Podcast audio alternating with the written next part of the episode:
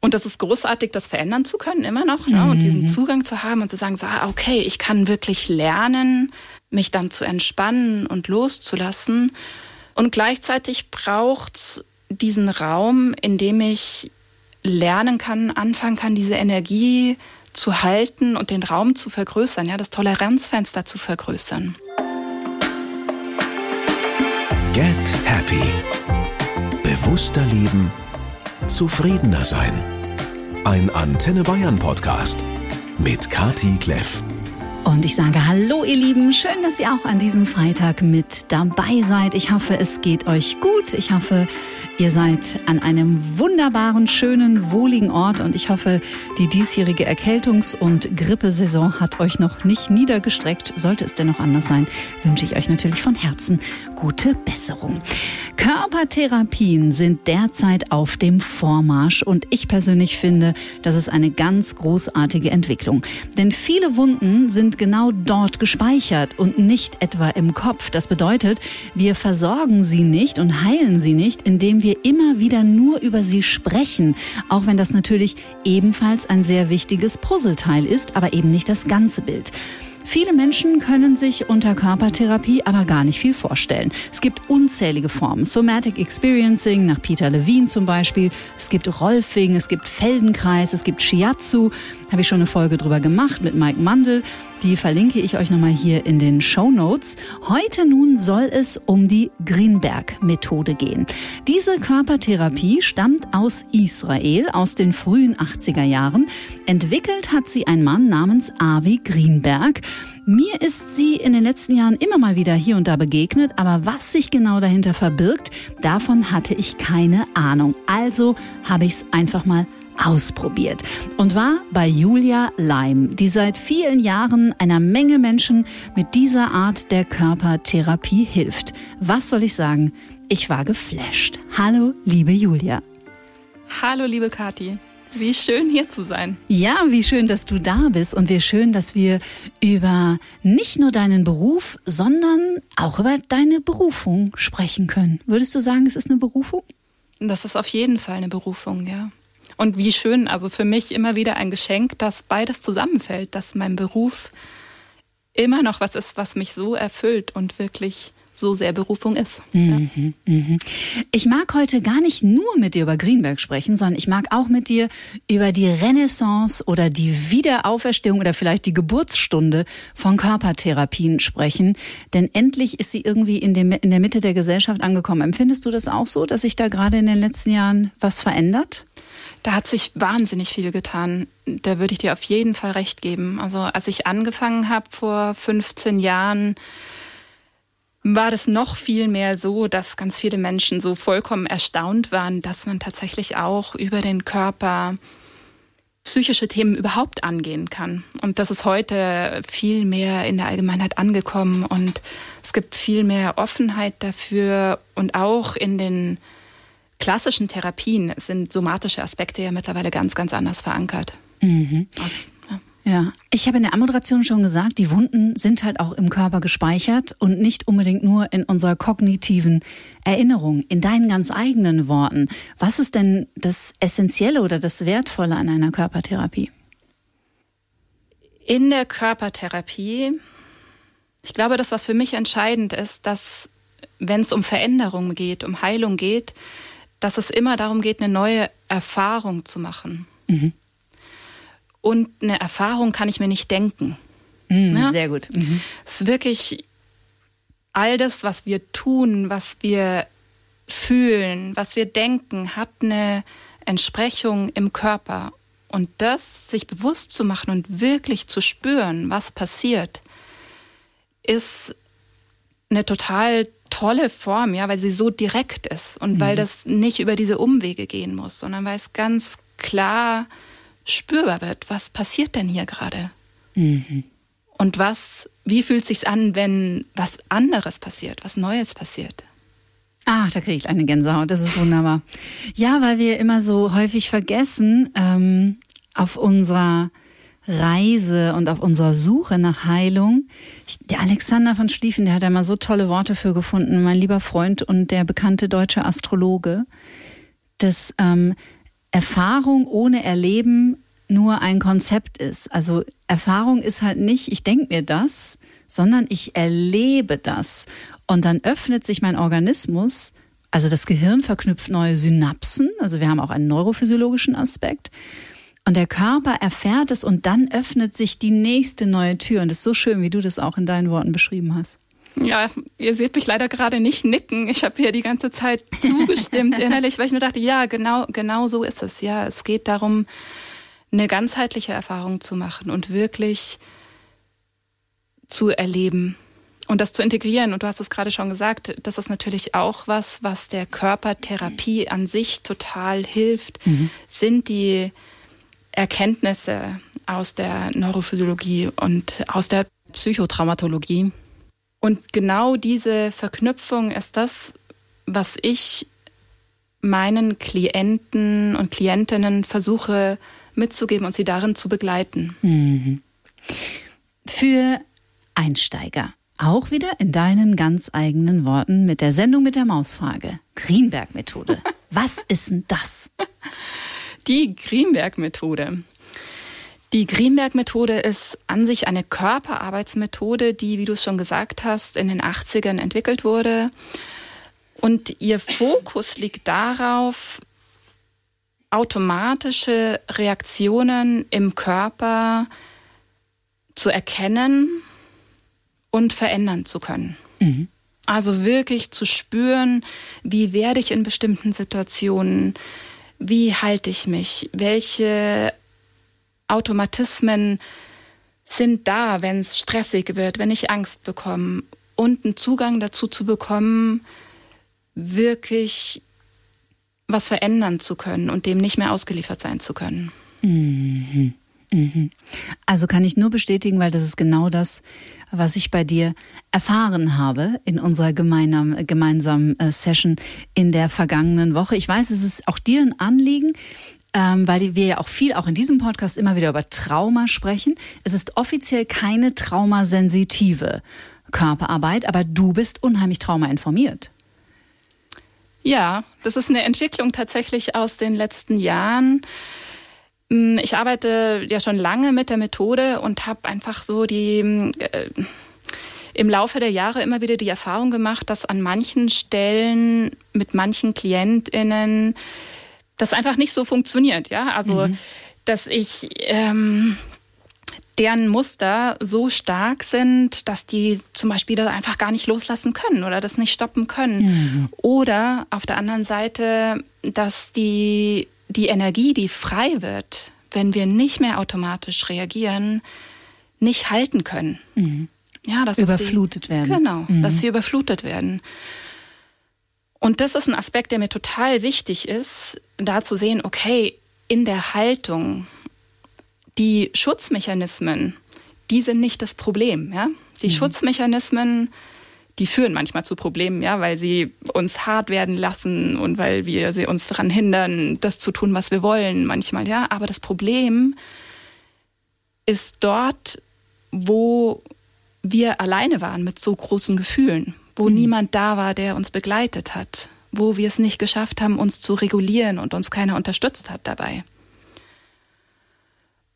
Und diese Erkenntnis, die habe ich für mich integriert in meine Arbeit, weil mir das einfach total wichtig ist, ja, das anzuerkennen, dass ein Schutzmechanismus ein ganz kreativer Lösungsweg ist, den sich meine Psyche ausdenkt, ja, und dass ich, wenn ich die Zähne zusammenbeiße, jedes Mal, wenn ich Angst bekomme, dass es einen Grund hat. Mhm, genau. Ja. Und das ist großartig, das verändern zu können, immer noch. Ne? Und diesen mhm. Zugang zu haben und zu sagen, so, ah, okay, ich kann wirklich lernen, mich dann zu entspannen und loszulassen. Und gleichzeitig braucht es diesen Raum, in dem ich lernen kann, anfangen kann, diese Energie zu halten und den Raum zu vergrößern, ja, das Toleranzfenster zu vergrößern. Mhm. So dass ich es einfach immer mehr integrieren kann und immer weicher werden kann mit diesen Automatismen, ohne mhm. sie ablehnen zu müssen. Und da macht der Körper die Erfahrung und auch das Gehirn natürlich, gehört ja dazu. Es passiert gar nichts mehr. Ja, Ja, mhm. das ist das Schöne, ja. Das ist das, was so wahnsinnig beglückend ist daran oft auch, ja, zu merken, so, ah, okay, ich dachte immer, ich kann überhaupt nicht anders und es geht nicht und ich muss mich hart machen in der Situation, die mich belastet. Und wenn ich mir erlaube, mich auszudehnen mit dem, was ist und weich zu werden und die Wahrnehmung nach außen zu richten, mhm. dann kann ich sein mit dieser Angst, die das macht und mit dieser Aufregung und es bringt mich nicht um. Ja. Mhm. Wie bist du denn da dran gekommen? Ich bin dazu gekommen, selbst als Klientin, wie mhm. ähm, wahrscheinlich viele meiner Kolleginnen auch. Ich bin 2007 in Barcelona, hat mir eine Freundin gesagt, hey, mach das, das ist super, probier das mal aus. Und ich steckte damals in einer Beziehung fest, in der ich einfach total unglücklich war. Und bin da nicht rausgekommen, über Jahre nicht. Mhm. Und ich hatte ein paar Sitzungen in dieser Methode und habe zum ersten Mal gespürt, was da eigentlich passiert und wie krass das ist, wie hart ich werde, wie sehr, wie verletzend ich bin in dieser Haltung gegenüber meinem Partner, wie destruktiv das Ganze ist und wirklich das zu spüren im Körper, hat es so klar gemacht, okay, nee, es geht nicht weiter. Mhm. Und ich bin nach Hause gefahren und habe mich getrennt. Mhm. Und das war so eine irre Erfahrung, ja, so eine komplett neue Möglichkeit zu haben für mich, die außerhalb meiner Vorstellung lag davor, dass ich mir dachte, ah, wie cool ist denn das? Das will ich auch lernen. Mhm. Und das war gar nicht so leicht, oder? Sich da ausbilden zu lassen. Ja, das war gar nicht so leicht, weil ähm, die Ausbildung, also ich in, in München war, äh, die Ausbildung war zum Teil in Berlin, zum Teil in Spanien. Alternativ hätte man nach Wien gehen können. Ich war zu der Zeit voll berufstätig, ähm, habe wirklich, wirklich, wirklich viel gearbeitet, habe diese Ausbildung angefangen. Das waren insgesamt vier Jahre. Ich habe meinen kompletten Urlaub da reingesteckt, habe jedes Wochenende mit KlientInnen gearbeitet. Ja, das war ganz schön, war ganz schön viel. Mhm. Ich habe dann auch erstmal noch eine Pause, noch mal eine Pause gemacht, weil es wirklich zu viel war. Mhm. Ja. Weil wenn man es googelt, also wir zeichnen diesen Podcast in München auf. Ich glaube, es gibt in München, und das ist jetzt keine kleine Stadt, zwei oder drei Greenberg-Therapeutinnen? Ja, zweieinhalb würde ich sagen. Zweieinhalb. Ja. Und dann ist aber in einer 1,4 Millionen Stadt auch schon Ende. Ich weiß jetzt nicht, wie es im Rest des Landes aussieht. Warum ist es so spärlich gesät? Oder ist es ein deutsches Problem? Gibt es im Ausland viel mehr? ist eine gute Frage. Ist eine Methode, die anfangs sehr, sehr stark gewachsen ist. Anfang der 80er dann? Genau, und in den 90ern und in den Nullerjahren haben in unterschiedlichsten europäischen Ländern Schulen aufgemacht, die auch Greenberg-PraktikerInnen aus, äh, ausgebildet haben. Mm, und ich glaube, das Schicksal, das die Greenberg-Methode ereilt hat, so ein bisschen, das ist was, was viele andere Methoden auch erlebt haben, dass je größer das wird, desto mehr menschelt es da drin und desto mhm. mehr Konflikte gibt es und desto mehr Strukturen entstehen, die oft nicht förderlich sind. Mhm. Und das hat dazu geführt, dass die Methode eigentlich nicht weiter gewachsen ist, ja, dass sich viele Leute dann daraus ihr eigenes Ding entwickelt haben und heute andere Ausbildungen, andere körpertherapeutische Ausbildungen anbieten, in der sie Aspekte aus der Greenberg-Methode integrieren. Es gibt noch einige wenige Schulen, die Menschen ausbilden und ich hoffe total, dass die Tools, die damit verbunden sind, dass die weiter einen Weg finden, weil ich immer noch finde, dass es einfach, es war eine großartige Ausbildung. Mhm. Mhm. Ja der Begründer oder der Entwickler Avi Greenberg nicht ganz um, unumstritten, ein schwieriger Charakter. Also ihr werdet auch sehen, wenn ihr Greenberg-Methode googelt, schlägt euch Google sofort das dritte Wort Sekte dazu. Ich glaube, das können wir hier aus dem Weg räumen, weil mit einer Sekte hat es wirklich gar nichts zu tun. Ähm, ich finde es nur immer ganz interessant, dass häufig, wenn so etwas, äh, was nicht schulmedizinisch behaftet ist, also was eher eine alternative Methode ist, auch eine alternative Körpertherapiemethode, äh, dass dann immer gleich der Vorwurf einer Sekte im Raum steht. Das finde ich auch irgendwie ein bisschen schräg, oder? Ja, passiert immer wieder. Ich habe dafür in gewisser Weise auch Verständnis, ja, weil dahinter ja Menschen stehen, die Erfahrungen machen. Mhm. Und weil es in der Greenberg-Methode in der Vergangenheit einfach auch Fälle gegeben hat, wo das, was mit KlientInnen passiert ist, nicht okay war. Mhm. Und ähm, ich glaube, diese Menschen wussten sich nicht anders zu helfen, ja. Und es gab auch die, es gaben die Strukturen nicht her. Also es war nicht besonders offen für Kritik. Mhm. Ja? Ist ja auch so, das ist bei Osho passiert, ja. das ist bei Bikram passiert. Ist doch so spannend. Ja, ich glaube, ich habe manchmal den, den Gedanken, dass vielleicht Menschen, wenn sie sowas entwickeln, was wirklich ähm, neu ist und anders, dass es wie so diesen Willen gibt, sich ganz stark abzugrenzen von allem anderen. Und das führt dazu, dass es wie keine Einordnung mehr in Kontexte gibt und mhm. keinen Austausch gibt. Und ich frage mich heute manchmal, ich denke mir, die Konzepte der Greenberg-Methode, die passen so gut zusammen mhm. mit allen neueren Erkenntnissen, die wir zu dem Thema haben. Es wäre kein Problem, das wissenschaftlich einzuordnen und sich damit zu beschäftigen. Und das ist aber was, was eben auch seitens der Greenberg-Methode nie passiert ist. Mhm. Lebt er denn noch? Der lebt noch, ja, der lebt in Spanien, unterrichtet auch immer noch. Genau. Ich mhm. habe auch Kurse bei ihm selbst besucht. Mhm. Ja. Spannend. Sehr interessant. Also was mir total aufgefallen ist, vielleicht erzähle ich mal ein bisschen von meinen Empfindungen. Ja, total gerne. Während dieser Sitzung, die wir gemacht haben, dauerte knapp 70 Minuten und du hast mich zum Einstieg gefragt, ob ich einen, es war natürlich jetzt keine klassische Klientin-Therapeuten-Situation, weil ich ja, also ich wusste ja, dass ich zu dir komme, um halt zu wissen, worüber werden wir beiden sprechen, wenn wir diese Podcast-Folge zusammen aufzeichnen. Also sprich, diese ganze Anamnese, die du wahrscheinlich normalerweise machst, die fiel jetzt bei mir in dem Fall, ähm, haben wir darauf verzichtet. Aber du hast mich gefragt, ob ich ein Anliegen mitgebracht habe und ich hatte eines. Zufällig an diesem Tag ergab es sich. Was es jetzt war, ist gar nicht so wichtig. Und was für mich eine neue Erfahrung war, war, dass du im Grunde genommen Elemente, die ich aus der Traumatherapie kenne, nämlich du hast ja im Grunde genommen ein Gespräch mit mir geführt und hast mir Fragen gestellt. Und während du diese Fragen gestellt hast, hast du im Grunde genommen, bist du mit meinem Körper in Kontakt gekommen. Und von Sekunde eins an, jetzt bin ich dafür mittlerweile aber auch sehr offen, das war auch schon ganz anders, viele Jahre, hatte ich das Gefühl, ähm, A, mein, mein System vertraut dir, es kam Energie in Fluss, ähm, du hast mich darauf aufmerksam gemacht, mal zu schauen, wie fühlt sich denn deine rechte Schulter an, wenn, wenn du damit in Kontakt kommst oder auch mit diesem Thema in Kontakt kommst. Und diese Kombination, und ich finde, das erläutert auch ganz schön diesen, das, das Wesen von Körpertherapie. Das war für mich eine neue Erfahrung. Also diese Kombination Berührung und Gespräch. Ich habe das einmal im Shiatsu auch erlebt. Ähm, aber das war tatsächlich ganz anders. Man ist auch angezogen dabei, ist keine Massage oder so, also jetzt nicht mit Öl.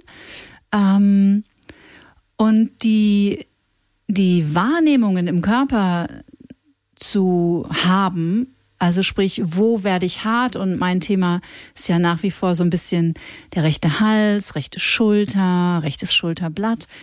Ich war danach so schmerzfrei und so weich und durchlässig. Und ich kann mir vorstellen, dass man auch, wenn man nach der Greenberg-Methode arbeitet, wahrscheinlich wie in, in vielen anderen Therapieformen auch, du musst ein wahnsinnig intuitiver und sehr feinfühliger Mensch auch sein. Also das bringt man wahrscheinlich mit.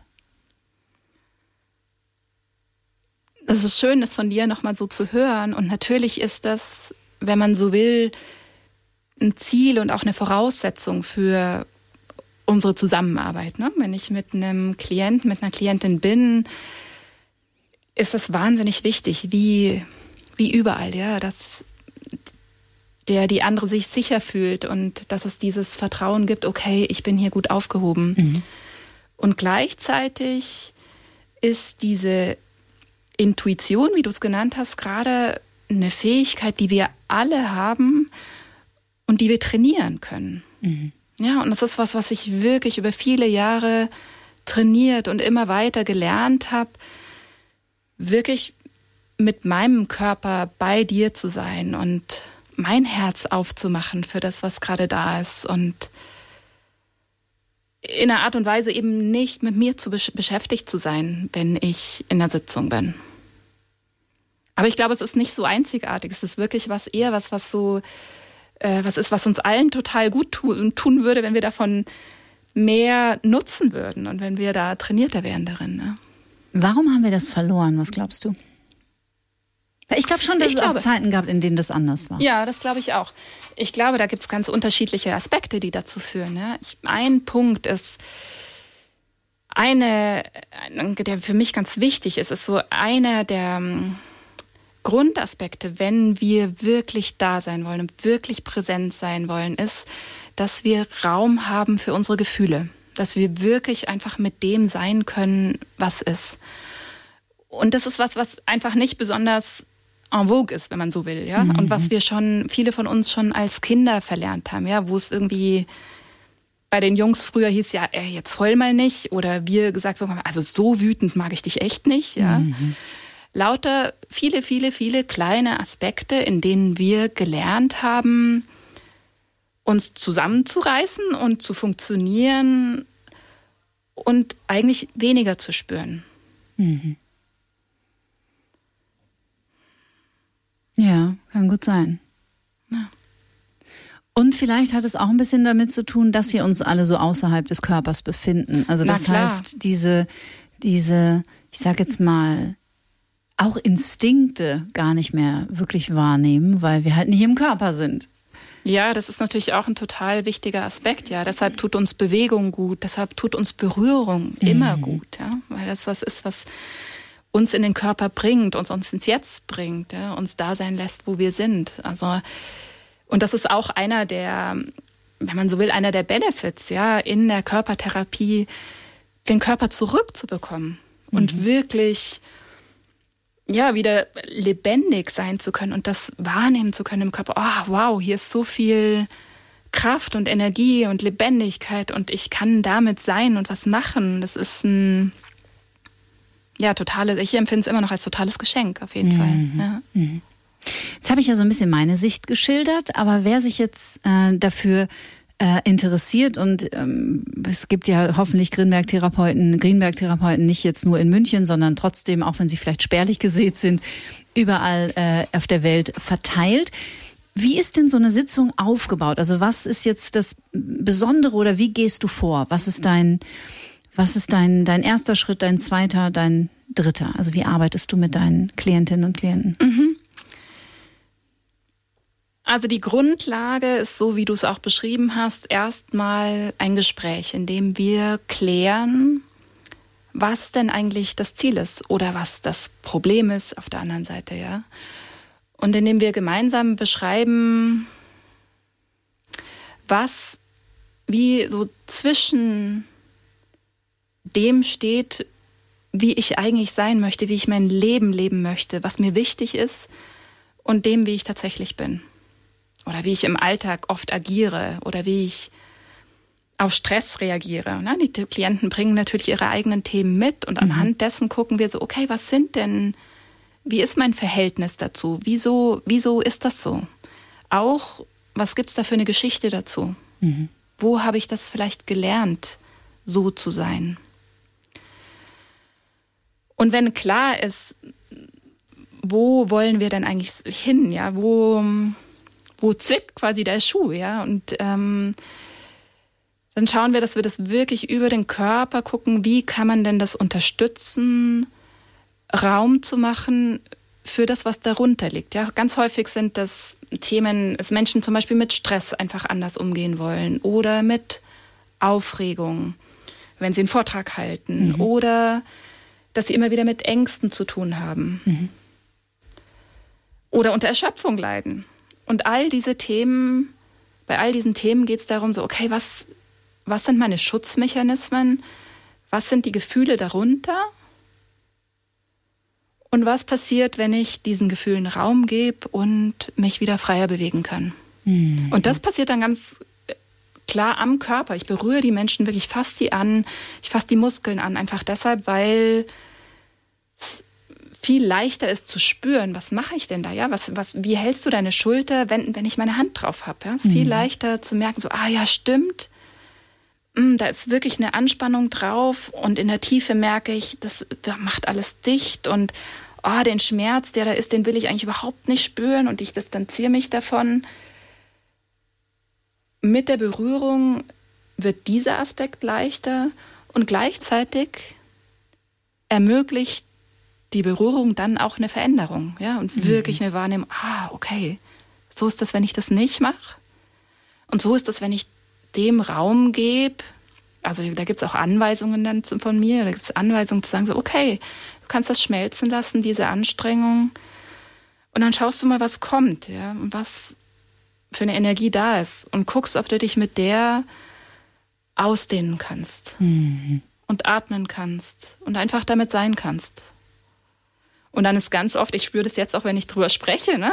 ganz oft kommt total viel in Bewegung. Ja? Und es gibt einen Flow und ähm, die Klienten können spüren, so, ah, okay, da kommt Energie in Bewegung und ich fühle mich plötzlich wacher und kraftvoller. Und das ist so eigentlich der Prozess, der sich immer wieder wiederholt, ja, weil es auch darum geht, also eine Erfahrung, eine einzelne Erfahrung ist super, ja, und das kann sich total toll anfühlen. Aber Wiederholung genau. ist the key. Genau. Gleichzeitig geht es darum, wirklich ja, dem Gehirn auch die Chance zu geben, dass es immer leichter wird. Ein neues Normal zu kreieren. Ja, ne? genau. genau. Weil wir hängen so viele Jahre in einem Leben oder in Strategien, die wir für normal und was auch immer das ist, äh, in Anführungsstrichen gesetzt, äh, die wir für normal halten. Und ähm, es geht halt darum, ein neues Normal zu etablieren. Und dafür muss man es halt wiederholen. Ich weiß nicht, wie es dir geht, aber ich finde, dieser der Bewusstseinsprozess, der endet ja nie, solange wir leben. Nee, das ist auch was, was ich erst lernen musste. Ja, das ja. ist nicht damit getan ist, das einmal verstanden zu haben oder auch nicht einmal gespürt zu haben, mhm, genau. sondern dass die Themen immer wieder kommen auf die eine oder andere Art und Weise und dass ich sie immer besser integrieren kann und gleichzeitig es Anteile gibt, die ja, die werden mich bis zum Ende meines Lebens begleiten und es ist auch okay. Ja, es ja. ist auch okay, genau. Ja. Was mich total fasziniert, immer wieder bei so Körperarbeit, ähm, wenn mich dann, das hast du ja auch gemacht, du hast meinen rechten Arm irgendwann so mobilisiert und, und vorsichtig bewegt und die Hand und so. Und du hast es jetzt auf eine sehr viel traumasensible Art und Weise gemacht, als viele Physiotherapeuten, bei denen ich in meinem Leben bisher war. Und äh, wenn die dann zu mir gesagt haben, lass mal locker den Arm. Und ich so, wieso? Ich lass den Arm noch locker. Nee, lass mal, lass mal locker.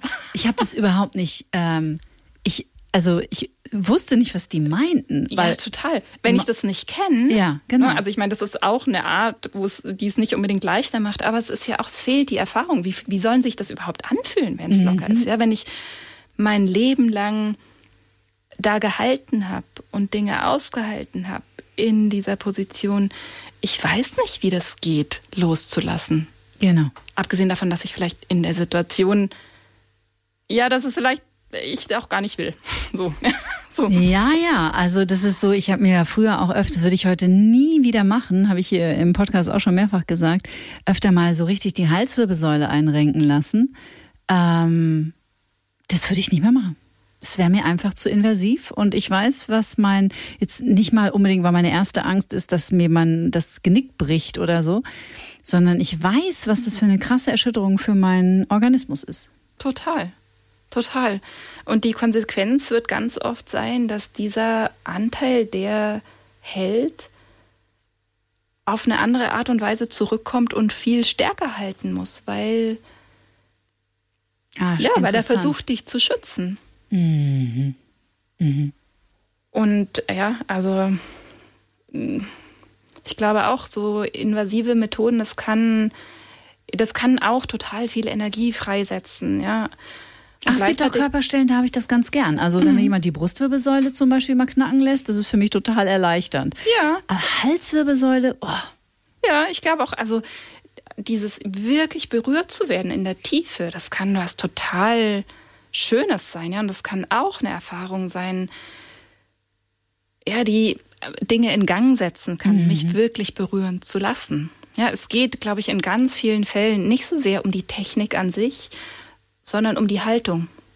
mhm. und um die Art und Weise, wie ich auch in der Rolle der Therapeutin, wie ich damit bin, mit dem, was ich vorfinde. Mhm. Und damit, ob ich den Raum halten kann, gemeinsam mhm. mit dem Menschen, der mir gegenüber ist. Mhm. Jetzt sind wir alle natürlich ganz individuelle, wunderbare, komplexe Geschöpfe. Dennoch, jetzt machst du diesen Job ja schon seit über 15 Jahren. Gibt es so Themen, die sich im Körper ähnlich manifestieren? Dann nickt sie schon. Dann fangen wir doch mal beim Hals-, Schulter-, Nackenbereich an, weil das haben wir wahrscheinlich auch in, in unserer Hörerschaft eine recht hohe Trefferquote, sage ich jetzt mal. Ja, ich würde es fast eher umgekehrt formulieren wollen, ja, mhm. weil ähm, ich kann eigentlich, das ist, ich kann nicht aus einem Schmerz in einer bestimmten Region auf ein Verhaltensmuster schließen. Mhm. Aber was ich total sehen kann aus meiner Erfahrung, ist, dass andersrum der Umgang mit bestimmten Gefühlen sich an ähnlichen Orten im Körper zeigt. Das meinte ich. Ja. Ja. Also Klassiker, Wut, ja.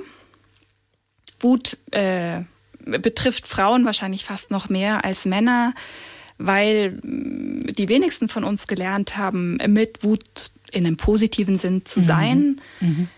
Und es kommt ganz oft mit einer Enge im Brustkorb und einem Halten in den Schultern. Ja? Es gibt auch die Variante, wo Menschen, wenn sie eigentlich wütend sind, ganz klein werden und in sich zusammenfallen und sich zurückziehen. Mhm. Und auch das ist häufig, ne, das merke ich häufig auch in den Schultern, im Brustkorb. Wobei tatsächlich der ganze Körper auch immer beteiligt ist. Ne? Auf die eine oder andere Art und Weise und bei jedem individuell. Aber das ist schon sowas und auch auf der anderen Seite eben auch Wut in einem positiven Sinn, ja, die ich brauche, um Grenzen zu setzen. Mhm die fühlt sich für viele Menschen, wenn sie sie erlauben, auch an, wie was, was sich ausdehnt im Brustkorb, wie was, was sie größer werden lässt, ja, eine Kraft in den Armen, äh, eine Energie, die von unten kommt und sich nach oben und zu den Seiten ausdehnen will. Ja, das ist so ein, würde ich sagen, ein klassisches Muster, das man beschreiben kann. Mhm. Immer mit dem Aspekt auf die Individualität. Na klar, na klar. Weil wenn ich mich jetzt zum Beispiel ähm, an Louise Hay, ich bin nie tiefer in ihre Arbeit eingestiegen, ähm, aber es gibt ja auch, glaube ich, da war sie nicht die einzige, ähm, eine Menge ähm, Menschen, die ich sage jetzt mal, Lebensthemen im Körper verorten. Also sprich, wenn du immer was, ich hatte zum Beispiel viele Jahre mit Schmerzen in den Fingergelenken und in den Handgelenken zu tun, bis ich irgendwann herausgefunden habe, dass ich in so einer Pfötchenstellung schlafe nachts. Also ich habe mich einfach, ich, ich habe mich so, ich wollte mich einfach so klein und unsichtbar machen, weil zu der Zeit ja. ging es mir wirklich sehr, sehr schlecht. Ja. Ähm, und dann habe ich mich auf Rheuma untersuchen lassen, weil man sucht ja ständig dann nach Ursachen. Ich hatte nach nie Lösungen, ja, nach Lösungen ja. natürlich. Ähm, und ich hatte nie Diagnosen. Und da hat meine Therapeutin zum Beispiel irgendwann gesagt, dass Wut häufig in den Händen und in den Fingern sitzt. Mhm. Und das finde ich in Bezug auf Rheuma auch ganz interessant. Ja, zu dem, was du sagst gerade, das äh, kommt auf die Aspekte der Wut an, ja, weil Wut will dass wir uns einsetzen für uns. Ne? Genau. Ne? Dass wir was tun. Und das tun, das machen wir mit den Armen ne? und mit den, wirklich mit dem, mit unserem Oberkörper wirklich zu sagen, so, boah, hier, stopp. Ja? ja, also insofern, ja, kann man das finden. Ich finde es immer deshalb wichtig, das nicht zu verallgemeinern, weil es so leicht ist, mhm. die Schuld zu suchen bei einem selbst. Ja, mhm. weil es dann heißt, okay, wenn ich Schmerzen hier und da habe, ja, das ist ja nur deshalb, weil du, äh, keine Ahnung, mit deinem Trauer nicht umgehen kannst oder weil du, was auch immer an den Menschen da so einfällt, ja. Und das kann aus meiner Sicht sehr gefährlich werden, gerade wenn es um ernsthafte Krankheiten geht. Mhm. Und deshalb finde ich es immer hilfreicher, wirklich zu gucken, so, okay, was ist das bei mir und wie kann ich auf eine ganz sanfte Art und Weise Wege finden, mit den Dingen umzugehen, die weniger kostspielig sind, die deren Preis nicht so hoch ist, ja, die mir mehr Freiheit geben mhm. Und gleichzeitig anerkennen, dass in meinem Leben vielleicht einfach an bestimmten Stellen was gefehlt hat oder was mhm. zu viel war. Ja, und dass es natürlich nicht deine Schuld war. Ja, genau. Mhm. Ja, das ja. ist echt, das ist ein wichtiges Thema, finde ich auch, gerade in diesem, in diesem Zeitalter des Manifestationswahns, wenn Menschen dann auf die Idee kommen äh, und wenn man vielleicht dann auch noch irgendwie den falschen äh, Coach oder, oder die fragwürdige Lehrerin hat, die dann sagt, ähm, ja, wie hast du denn diese Krankheit äh, kreiert?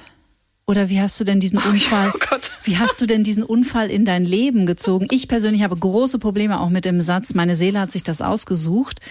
Ähm, ja, da wird mir ganz, ganz eng ums Herz, wenn ich dich das sagen höre, diese Sätze. Ja, weil ich, ja, es ist wirklich, wirklich. Äh, Aber viele Menschen hören die. Total. Und ich habe die, also ich sage da mittlerweile, ja, ich, ich sage da mittlerweile gar nichts mehr dazu, weil ich dann auch denke, oh, es ist ja okay, wenn, wenn das so deine Interpretation des Seins ist. So, mhm. ich finde es immer sehr schwierig, weil, wie du schon sagst, es ist sehr leicht, uns selbst die Schuld zu geben. Und wenn jetzt jemand als Kind schwere körperliche Gewalt erfahren hat, oder Missbrauch oder emotionaler oder körperlicher Herkunft, diesem Menschen dann zu sagen, ah, deine Seele hat sich das ausgesucht, das finde ich schon an Zynismus nicht zu übertreffen. Das finde ich ja, echt schwierig. oder du musst das nur loslassen und dann wird alles gut. Oder genau. du musst verzeihen oder wie auch immer. Ja, das gibt es ja du in unterschiedlichsten verzeihen. Spielarten. Ich glaube, das ist wirklich ein ganz, ganz wichtiger Aspekt, den du da nochmal ansprichst, ja. Hm. Ach, da könnten wir jetzt noch sechs Folgen über, über Verzeihen und Vergeben machen, weil das ist, äh, ja, das ist ein schmaler Grad. Und natürlich steckt da jetzt nicht, also gerade in diesem Thema Vergebung, natürlich steht, ist da auch eine ganz wahre und wichtige Essenz drin. Ähm, Habe ich mich mit der Dami Scharf so schön drüber unterhalten. Ähm, weil es natürlich irgendwann sehr heilsam sein kann, einfach die Verstrickungen zu lösen, also die Haken zu lösen zur Vergangenheit. Aber es ist eine Timing-Frage. Also man, also das nur im Kopf herzuführen, weil einer sagt, du musst verzeihen. Ja. Ähm, das führt zu ganz großen Problemen ganz oft, ja, weil ja. da sieht man das wieder, diese Verknüpfung auch mit dem Körper, weil die Menschen dann vielleicht sogar in dem Augenblick sich denken, so, okay, ich verzeihe und ich lasse das alles los. Und gleichzeitig gibt es aber diesen Anteil in ihnen, der da nicht ist, der nicht. Genau. Der eine ganz andere Erfahrung gemacht hat und der eine Anerkennung braucht und der, wo, wo dieses Erleben Raum braucht erstmal, mhm. ja, bevor es wirklich möglich ist zu sagen, so, okay. Mhm. Genau. Alles gut. Also ich muss gestehen, ich habe meinen Körper auch sehr spät entdeckt und bin aber heute so ein Fan von ihm, weil er einfach so, Gott, wie genial, das kann ja kein Mensch sich ausdenken, wie genial dieses Wesen, dieses Körperwesen arbeitet und keine Fehler macht und, und die ganze Zeit ja eigentlich mit uns kommuniziert. Und seitdem ich das gelernt habe, mit dem Körper wieder in Kontakt zu sein, ähm, habe ich auch einfach viel feinere Antennen dafür entwickelt. Also vielleicht nur eine Körpergeschichte, die ganz schön schildert, warum der Körper auch in einem Heilungsprozess so eine Riesenrolle spielt. Es gibt Menschen, ähm, die rufen mich an und ich fange wie irre an zu gähnen. Und also viele Jahre dachte ich so, boah, jetzt bin ich plötzlich so müde. Was ist denn das? Und so. Und es sind genau zwei Menschen. Wenn die mich anrufen, egal wo ich gerade bin, ich könnte sofort komatös auf dem Bürgersteig zusammenbrechen und einfach einschlafen, genau mhm. da, wo ich stehe. Mhm. Und heute weiß ich, der, der, die Verknüpfungen, die ich mit diesen Menschen habe, ist einfach, löst immer noch im Organismus so hohen Stress aus, ja dass der Körper halt einfach darauf reagiert, indem er versucht, diesen Stress übers Gähnen abzubauen. Ja. Und dann nehme ich das wahr und denke nur, ah, es ist doch so interessant, da ist es wieder. Wie eine Salve von Gähnattacken. Das ist so irre interessant. Ja. Ja, ich glaube, wir können da wirklich wahnsinnig viel lernen. Lernen über uns, wie wir sind, aber auch darüber, wie wir uns in der Welt bewegen können, wenn wir unserem Körper, der so viel kann und weiß und auf den so großartig Verlass ist, wenn wir dem Raum geben. Mhm. Ja. Ja. Du hast ja vorhin schon in einem Nebensatz gesagt, Wut ist wahrscheinlich eher ein Thema, das Frauen betrifft. Beobachtest du denn, dass ähm, auch Männer sowas ganz Spezielles oder was Vereinendes mitbringen, wo sich Männer vielleicht schwer tun? Ja, also in meiner Erfahrung ist es so, dass äh, Männer tatsächlich sich wie noch ein Stück noch schwerer tun, überhaupt mit Gefühlen in Kontakt zu kommen. Mhm. Ja, dass dort diese Prägungen es irgendwie im Griff haben zu müssen und sich kontrollieren zu können, noch stärker sind. Und bei dem, was ich mache, ja, das ist auch, also Männer, die zu mir kommen, da gibt es, würde ich sagen, zwei Kategorien. Ja, die einen kommen, weil sie Schmerzen haben. Mhm. Und was die wollen, ist vor allem einen Weg zu finden, mit diesen Schmerzen umzugehen und die zu verändern. Und die wollen oft gar nicht so tief da drunter gucken und was da an Geschichte da ist. Und das ist für mich auch vollkommen in Ordnung. Ja, mhm. da geht es wirklich ganz konkret darum, im Körper zu lernen, ah, okay, wenn da Schmerz ist, äh, kann ich loslassen. Ja, dann kann ich mit dem sein so und ich muss nicht darauf reagieren. Und dann die zweite Kategorie, das sind eher so die modernen Männer meiner Generation und noch jünger, so die ja, die ja schon wissen, so, okay, also es ist wichtig, auch Gefühle haben dürfen, müssen Raum haben und so.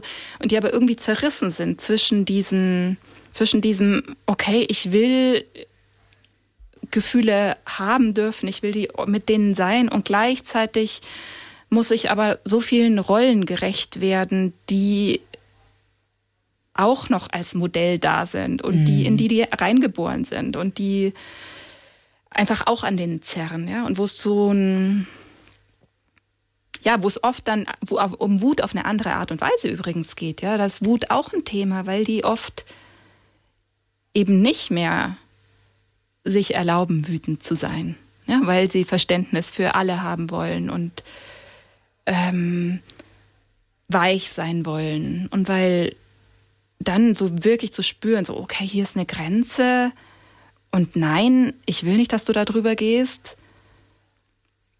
einem dann auch vor, vorkommen kann wie ein Rückfall in alte Zeiten, den man ja nun gar nicht haben will. Ne? Mhm. Super, das passt so gut zu dem Gespräch mit Christian Hemschemeyer, das ich vor zwei Wochen geführt habe, der ein sehr renommierter, sehr renommierter Paartherapeut ist der erzählte, ähm, hatte zwei Fallbeispiele mitgebracht, über die er in seinem aktuellen Buch auch schreibt.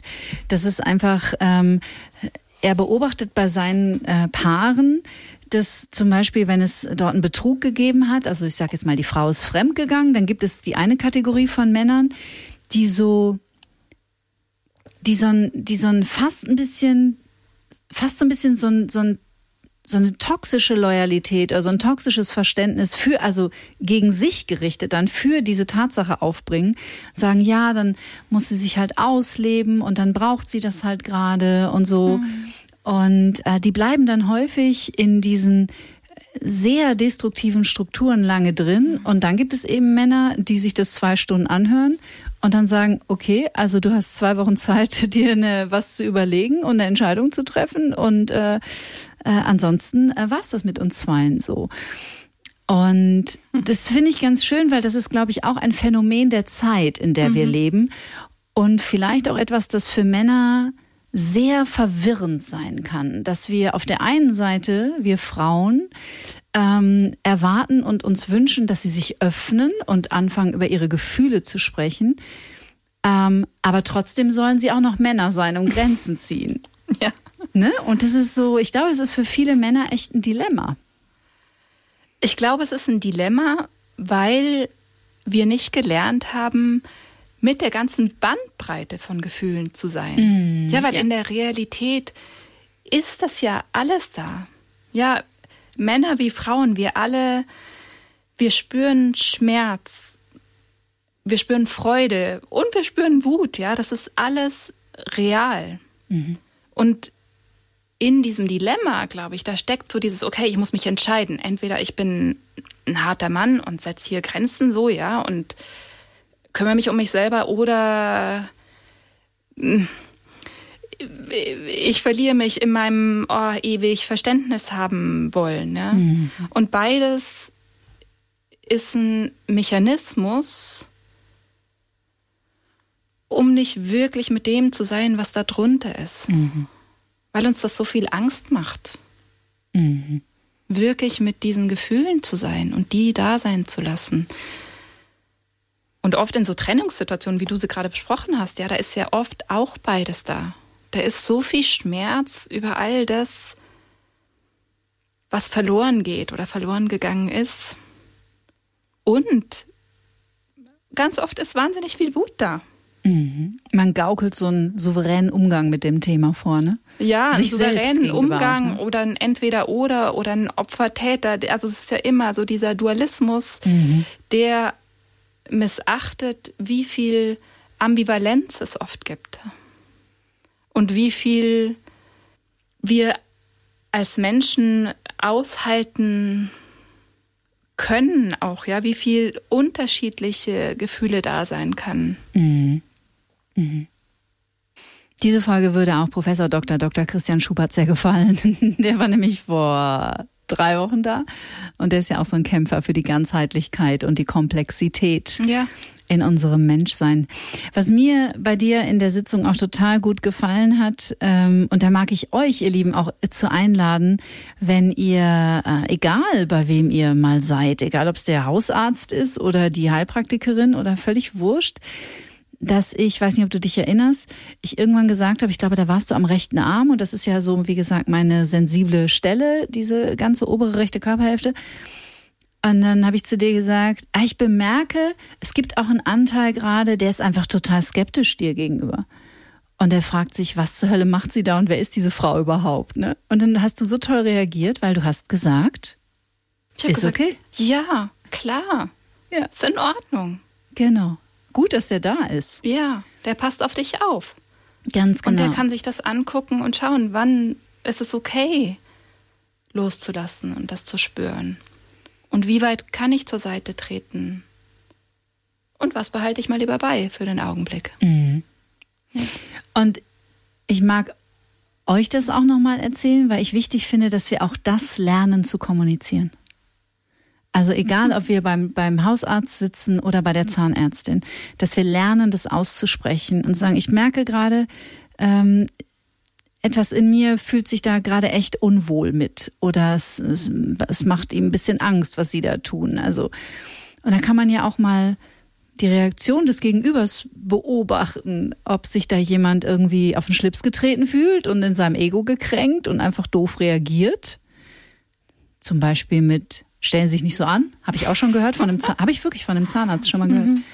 War ich auf dem Weg in den in den Neural, äh, in den äh, in den dorsalen Shutdown und hatte einen Blutdruck von ich glaube 80 zu 40 oder so. Mir stand schon der Schweiß auf dem Bauch. Also ich war kurz vor der Ohnmacht und der hat mich angeschrien, ich solle mich zusammenreißen und ich soll mich nicht so anstellen. Oh. Bin ich überraschenderweise nie wieder hingegangen. Aber das meine ich, wir dürfen lernen, das, das zu, zu äußern. Ja, das ist ein wahnsinnig wichtiger Aspekt. Ne? Da geht es darum, wirklich die eigenen Grenzen wahrzunehmen und zu schützen und nicht in so ein Machtungleichgewicht auch zu kommen. Ne? Also das ist wiederum auf der anderen Seite auch wichtig, ja, dass ich, also dass beide da, dass es keiner besser weiß, ja, dass ich dir nicht sagen kann als Therapeutin, ey, jetzt lass aber mal los, ist schon okay, ja, mhm. sondern dass du auf Augenhöhe bist und dass du auf dich aufpasst und dass du merkst, so, oh nee, das ist gerade nicht gut für mich, das will ich nicht. Mhm. Und ich dann damit sein kann und gucken kann mit dir gemeinsam, okay. Ja. Mhm. Ja. Ich würde so gerne mit dir Richtung Ende nochmal so ein Resümee ziehen, weil ich neige natürlich dazu, immer so ein bisschen auch abzuschweifen und in ganz andere Themenbereiche zu, zu tauchen, obwohl ich finde, am Ende gehört das auch einfach alles zusammen.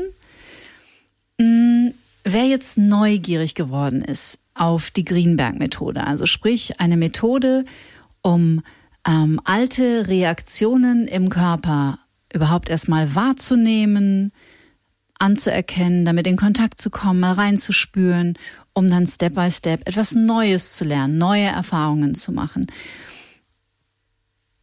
Woran erkenne ich denn, ich weiß, es ist eine ganz schwierige, irgendwie auch doofe Frage, aber ich stelle sie trotzdem, woran erkenne ich denn einen guten Greenberg-Therapeuten oder eine Therapeutin? Oder worauf darf ich achten? Ja, ist wirklich eine schwierige Frage. Ich ja. weiß. Also eine Sache, die ich schon sagen kann, ist, dass ähm, Greenberg-PraktikerInnen, die die Ausbildung abgeschlossen haben, die haben eine fundierte Ausbildung erhalten. Und trotzdem, ich würde auf jeden Fall nachfragen, und zwar ganz explizit, ob sie traumasensitiv arbeiten. Mhm. Ja?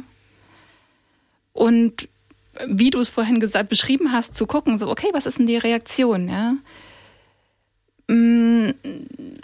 Habe ich von dem, was die Menschen mir sagen, wirklich den Eindruck, okay, ich bin hier gut aufgehoben, auch mit meinen Themen diesbezüglich, ja, auch mit meinen Fragen diesbezüglich oder nicht.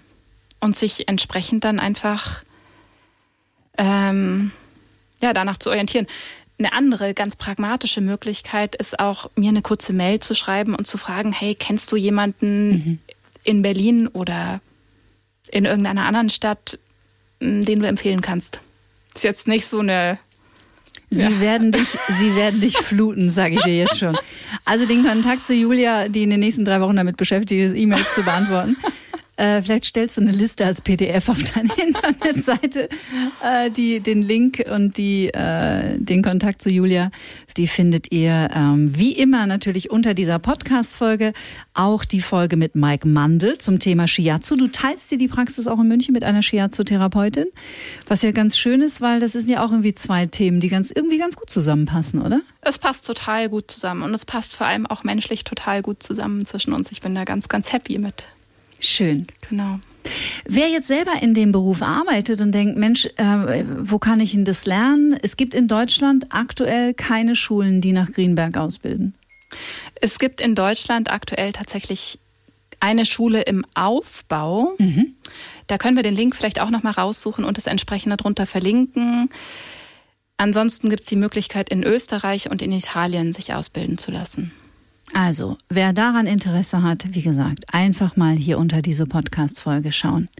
Mich total gefreut, mit dir über dieses Thema ein bisschen zu philosophieren und auch den Körper noch viel mehr ins Spotlicht zu rücken, damit wir endlich verstehen, dass da die Heilung stattfindet und dass wir ihn einfach mit einladen dürfen, wenn wir uns auf die Reise machen, denn wir können immer wieder drüber reden und drüber reden und drüber reden. Aber wie sagt es Dami Scharf so schön, ähm, es ist halt auch schwierig, Themen zu lösen, die vielleicht in einer Sta Zeit entstanden sind, in der wir noch überhaupt nicht der Sprache mächtig waren. Ja, weil wir vielleicht drei Monate alt waren. Wie sollen wir Worte dafür finden, was wir damals empfunden haben, wenn wir uns kognitiv gar nicht dran erinnern können und es auch gar nicht in Worte fassen können? Ja, das ist ein ganz schöner Abschluss dafür, Kathi. Das ist tatsächlich das, worum es geht. Wirklich Möglichkeiten zu finden, mit allem zu sein, egal ob wir es benennen können mhm. oder nicht. Egal wie es in der Vergangenheit war, ob wir es da konnten oder nicht. Ja, und einen Weg zu finden. Ja. Julia Leim war das. Ich danke dir sehr und wünsche dir von Herzen alles Gute. Danke, Kathi. Und ich danke natürlich auch euch, ihr Lieben, dass ihr diesen Podcast hört und dass ihr ihn weiterhin so fleißig in die Welt schickt. Nächsten Freitag geht's weiter. Dann freue ich mich auf einen Gast, der ebenfalls schon mal hier war, nämlich der Narzissmus-Doc, wie er mittlerweile umgangssprachlich genannt wird, Dr. Pablo Hagemeyer. Und wir sprechen gemeinsam über das Thema Konarzissmus bzw. Komplementärnarzissmus.